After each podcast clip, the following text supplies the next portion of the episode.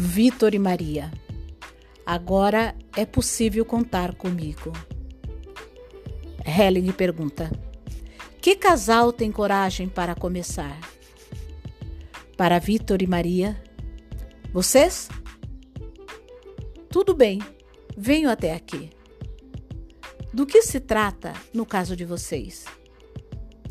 Vitor diz: Brigamos frequentemente por causa das mesmas coisas. Minha mulher trabalha e eu não. É este o argumento decisivo em torno do qual muitas coisas giram, pois minha mulher se sente muito responsável pela família. Seria esse o assunto. Junta-se a isso o fato de que vamos mudar, como tudo indica, para a Alemanha no verão. Lá vou começar a trabalhar e minha mulher quer parar de trabalhar. Eu sei que você diz que esses são momentos difíceis para um casal. E também penso que não será fácil para nós. Temos dois filhos, sou alemão e minha mulher é italiana. Até agora eu a segui em sua carreira. Ela é professora no exterior. Vivemos por três anos na América do Sul. E agora estamos no terceiro ano aqui em Barcelona. Hellinger para o grupo. Eu não entendi. Para Vitor. Então do que se trata? Vitor hesita durante um tempo e depois passa o microfone à sua mulher, Maria. Para mim, o assunto é que estamos casados há seis anos e meio. Durante todo esse tempo, apenas eu trabalhei. Apenas eu trouxe o dinheiro para casa. Isso me tornou muito responsável por tudo, por toda a família. Por outro lado, isso me conferiu um poder que vejo que não é realmente bom. Existe algo que não funciona nesse tipo de poder. O que eu também percebo é que na minha família, por parte de pai, existem dois casos idênticos. Hellinger. Quero me ater primeiramente àquilo que existe aqui. Uma relação de casal é a consumação sexual. Na consumação sexual, cada um dá e toma tanto um quanto o outro. Quando na consumação sexual um deseja e o outro concede, isso já ameaça o cerne da relação de casal. Os dois precisam igualmente desejar e conceder, dar e tomar. Aquele que deseja encontra-se numa posição inferior, pois se apresenta como o necessitado. Quando o outro não está necessitado e apenas concede, se apresenta como aquele que dá, como o maior. Aí, no fundo, a relação de casal está no fim. Nesse nível, precisa se garantir primeiramente o equilíbrio pleno. Os dois precisam reconhecer, primeiramente, que são necessitados e que podem dar ao parceiro algo de especial. Só então existirá uma real consumação do amor. Tendo isso como base e seguindo este modelo, também a outra troca entre o dar e o tomar precisa se consumar na relação do casal. Quando um diz eu tenho um coração imenso, ele transborda de tanto amor e cobre o parceiro com seu amor, sente-se grande. Eu amo. Mas o que acontece com o outro? Ah, ele deve apenas tomar. Então o outro não terá a oportunidade de devolver algo equivalente, independente do que possa doar, pois o outro, com o seu suposto coração imenso, diz: eu tenho o suficiente. No entanto, aquele que está sendo coberto com esse amor logo se zangará e não vai querer mais nada do outro. Em uma relação de casal, cada um pode dar apenas o que o outro é capaz de receber e devolver. Cada um pode tomar somente um pouco, jamais tudo. Por isso, damos apenas o tanto que o outro pode tomar. Isso é novamente uma grande renúncia que educa o casal. A troca em uma relação de casal se dá, por um lado, pela necessidade de equilíbrio, Por outro, porém, também em função do amor pela outra pessoa. Nessa relação, a necessidade de equilíbrio conexa com o amor. O que isso significa concretamente? Logo que um recebe ou toma algo do outro, sente-se em dívida e então também dá algo, mas não apenas a mesma coisa ou a mesma medida. Por amar o outro, ele dará um pouco mais. É o que acontece na relação de casal. Quando se ama, dá-se um pouco mais, porém apenas um pouco, senão a coisa se torna novamente perigosa. O outro toma o que é dado e também se sente em dívida e assim devolve algo ao outro e novamente um pouco mais, pois ele o ama. Esses muitos poucos no final conduzem à plenitude. Começamos modestamente e aumentamos o dar e o tomar passo a passo. Assim, cresce a felicidade em uma relação de casal. No entanto, isso tem uma grande desvantagem.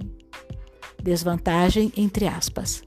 Quanto mais o homem e a mulher se dão, mais difícil será uma separação, pois a troca entre o dar e tomar une. Por isso, quem almeja certa independência, quem pensa que aquele parceiro talvez não seja a pessoa certa, quem sabe exista algo diferente ou melhor, deve apenas dar e tomar pouco. Assim, mantém certa liberdade, uma liberdade de trocar de parceiro. Quando encontrar um parceiro novo, ficará tão preso quanto antes. Quem sabe procurará por um próximo parceiro. Também dará e tomará pouco de novo do novo parceiro, na esperança de encontrar ainda um terceiro. Mas o terceiro parceiro percebe imediatamente que não dá para contar com essa pessoa. Assim, o novo parceiro também lhe dará apenas um pouco, e no final eles terão a grande liberdade. Os dois permanecem sozinhos. Mas o que se ganha com isso?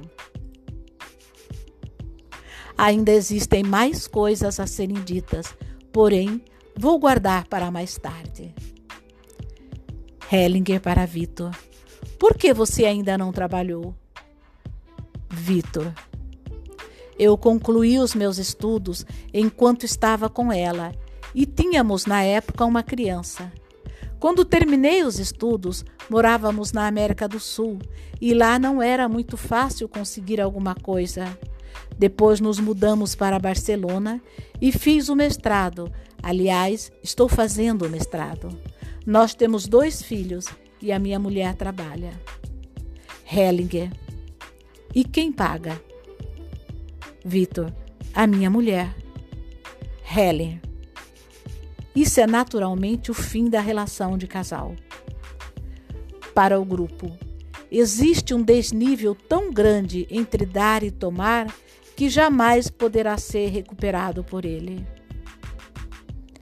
Quem recebeu demais, parte. Quando em um casal um dos parceiros ainda não concluiu a sua formação e o outro paga, normalmente não existe mais a possibilidade de compensar tal coisa. Por isso, pôde-se observar que aquele que recebeu tanto muitas vezes deixa a relação, pois sem equilíbrio não há relação de casal. Isso é uma lei.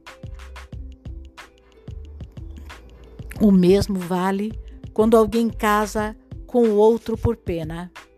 A pessoa pela qual se sente tamanha pena parte, pois ela jamais poderá compensar isso. Quando alguém casa com uma pessoa deficiente, observa-se frequentemente que o parceiro deficiente demanda cada vez mais. Ele não reconhece o que significa o fato de o outro ter se casado com ele. Tal relação se desmancha facilmente. Devemos saber: o equilíbrio entre dar e tomar é a base de toda a relação de casal.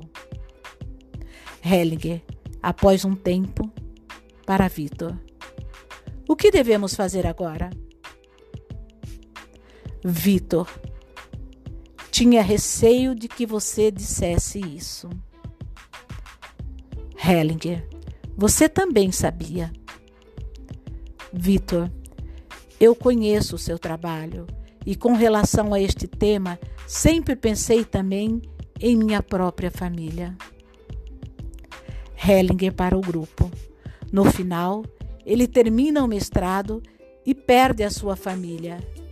É este o preço. Se tivesse desistido de seus estudos e aceitado algum trabalho, responsabilizando-se por sua mulher e filhos, ele seria grande. Agora é pequeno. Hellinger, após um tempo, para Vitor e Maria. Na verdade, eu deveria parar agora, mas vou constelar a situação de vocês. Vamos ver se temos sorte. Vocês concordam? Os dois acenam com a cabeça. Maria seca as lágrimas. Hellinger, está bem. Para Maria, você constela. Ele, você e os filhos. Aí aparece aqui a representação dos representantes através de uma figura. Tem um quadrado com fundo azul, um quadrado com um H lá no cantinho, que significa homem, no caso Vitor, mais por meio do quadrado, um M de mulher, de Maria, e depois aqui no cantinho, no outro cantinho, F1 e F2, que significa primeiro filho, segundo filho. É quase como se passássemos uma linha de um canto ao outro do quadrado e aí está posicionada essas figuras. Após um tempo, os filhos se aproximam e se abraçam por trás. Depois, o representante do marido tenta posicionar-se entre a mulher e os filhos. Coloca o braço em torno da mulher e procura unir todos em um pequeno círculo. Aí de novo aparece a figura do homem, da mulher e dos filhos dentro do quadrado maior, tentando formar um círculo. Hellinger para o grupo. O que o representante do marido fez se opõe aos movimentos da alma. Ele pensa que conseguirá algum efeito manipulando. Para os representantes, posicionem-se como antes e não se movam. Hellinger troca o representante do marido, pois percebe que ele não está centrado. Figura 3. Após um tempo, Hellinger coloca o marido em um lugar mais afastado. Figura 4. Na figura 4, a mulher é um retângulo e a mulher vai lá para o canto superior. O homem está aqui no canto inferior, perpendicularmente a ela, e o filho 1 um e filho 2 está entre o casal. Hellinger para o marido. Como você se sente aqui? Representante do marido. Difícil. Estou muito triste e um pouco aliviado. Hellinger para a mulher. E com você? O que acontece? Representante da mulher. A mesma coisa. Triste e ao mesmo tempo agradável. Hellinger para o filho mais velho. E você? Primeiro filho. Acho que estou protegendo o meu irmão. Sinto-me bem, mas também quero estar com a minha mãe. Segundo filho. Aqui com meu irmão eu me sinto bem, mas parece que os meus pais estão muito afastados. Hellinger coloca a mulher diante dos filhos.